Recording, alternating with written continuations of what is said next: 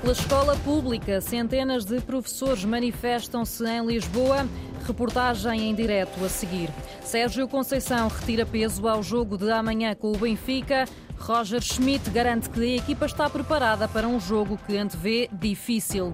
Amanhã já se vota para as legislativas. As urnas abrem para o voto antecipado. Notícias, edição de Rita Fernandes.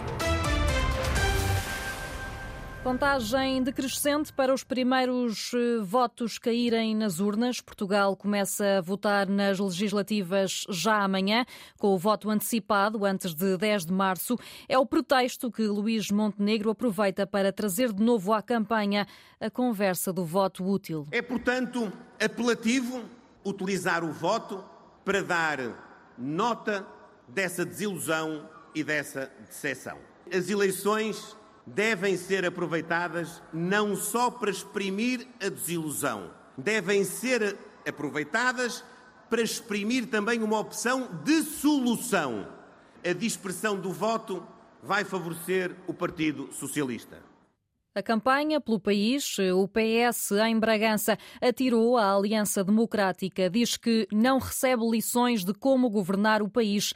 São as palavras de Pedro Nuno Santos. O almoço em Bragança, João Alexandre, serviu para responder a Cavaco Silva e para reforçar a ideia de que o PS governa para todos. Em terras transmontanas, longe de Lisboa, Pedro Nuno Santos quis afirmar a ideia de que o PS não é um partido feito de elites, mas no almoço em Bragança, o secretário-geral socialista quis também deixar uma outra garantia. Nós, quando governamos, governamos para todos, a puxar para todos e não apenas para uma elite. Sempre foi assim nas nossas terras, na nossa região, no país. Um discurso contra cortes, elites, barões e uma direita que diz Pedro Nuno Santos deve explicações sobre o passado. Quem hoje tenta dar lições sobre como é que se governa em Portugal, nós lembramos como é que governou. Nós lembramos de um tempo em que o PSD, a AD, a direita coligada desistiu do interior. Nós sabemos quem é que fez os investimentos infraestruturais mais importantes em Trás-os-Montes e Alto Douro? Foi sempre o Partido Socialista, foi sempre o PS,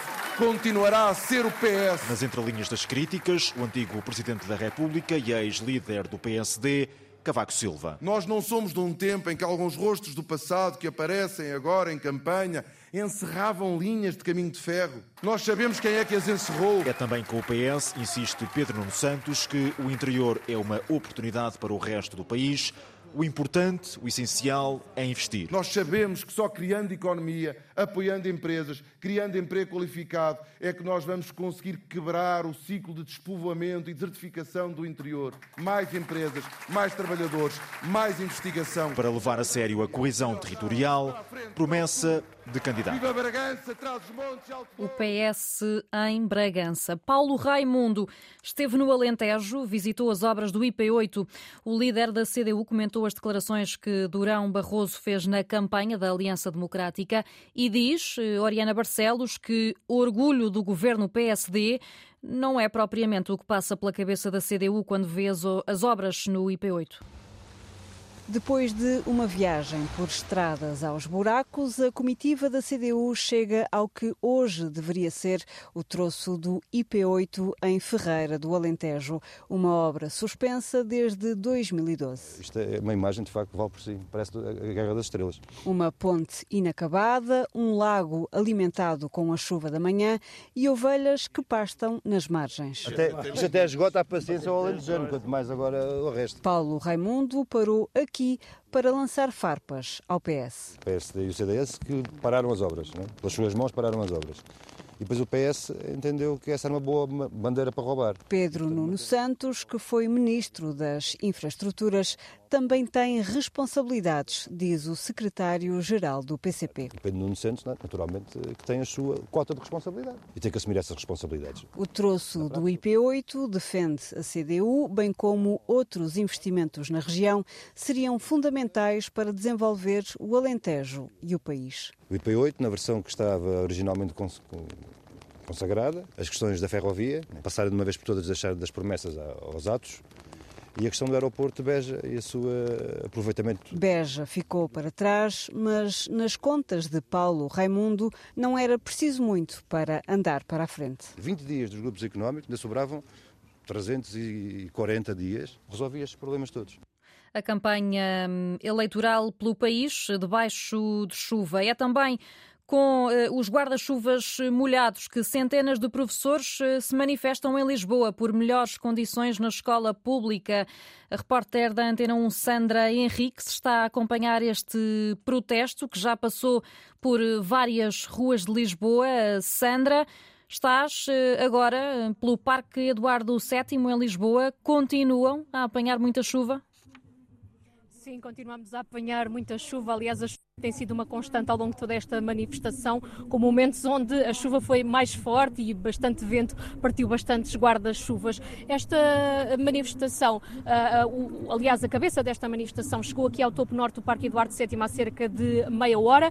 Fizeram uma espécie de um U à volta de uma carrinha branca de caixa aberta que seguia na frente da manifestação e é nessa carrinha de caixa aberta que têm sido feitos alguns discursos uh, para estes professores que resistiram aqui até ao final. Ouvimos alguns testemunhos de assistentes operacionais uh, e também de técnicos que fazem parte das escolas, isto porque também há psicólogos nesta manifestação, terapeutas da fala e outros tipos de profissionais que trabalham no setor da educação.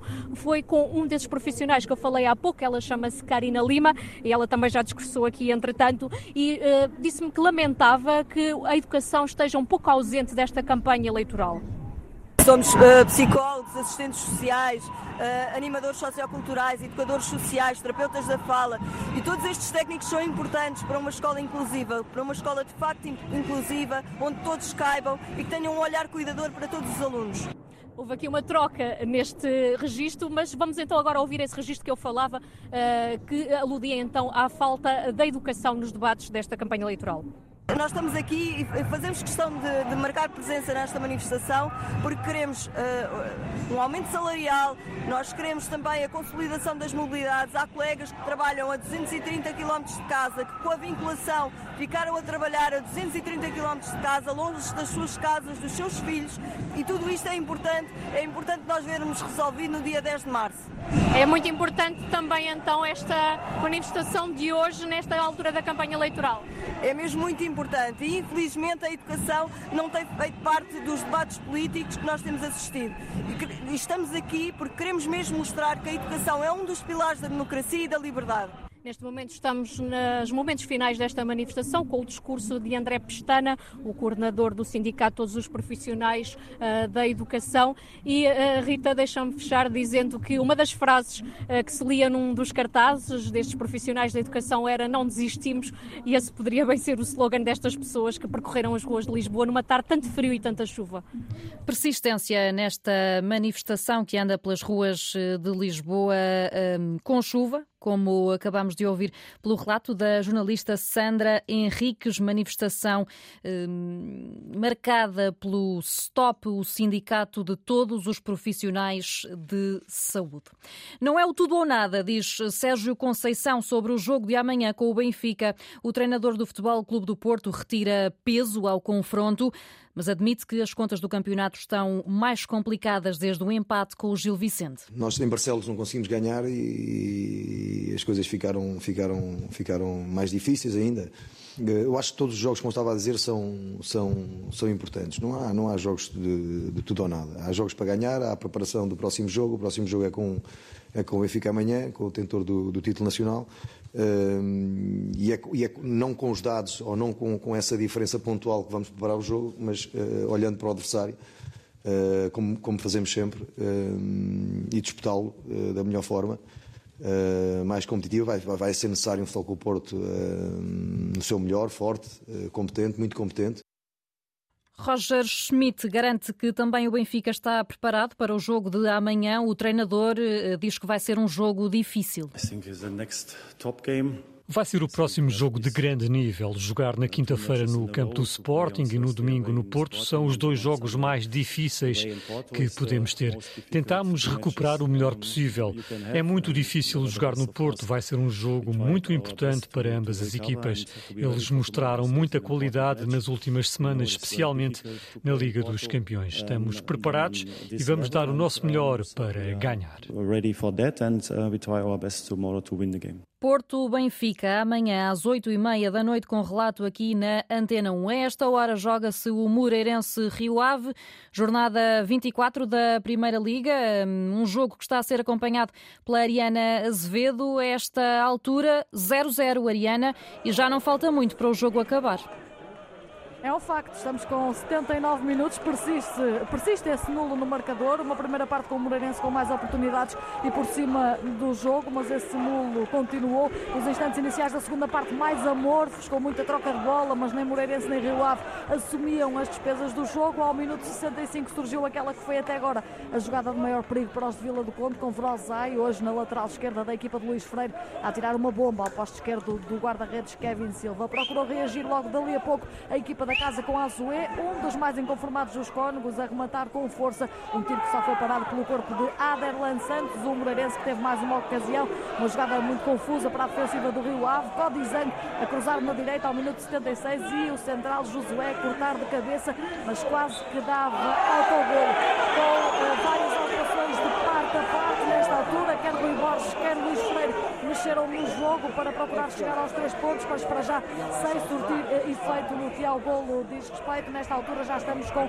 80 minutos e persiste, uh, persiste esse 0 a 0 no estádio comendador Joaquim de Almeida Freitas em Moreira de Cónegos. Ariana Azevedo a acompanhar este Moreirense Rio Ave. Edição de Rita Fernandes, num simultâneo Antena 1 RDP Internacional, RDP África, Antena 1 Madeira e Antena 1 Açores. Toda a informação em permanência em notícias.rtp.pt.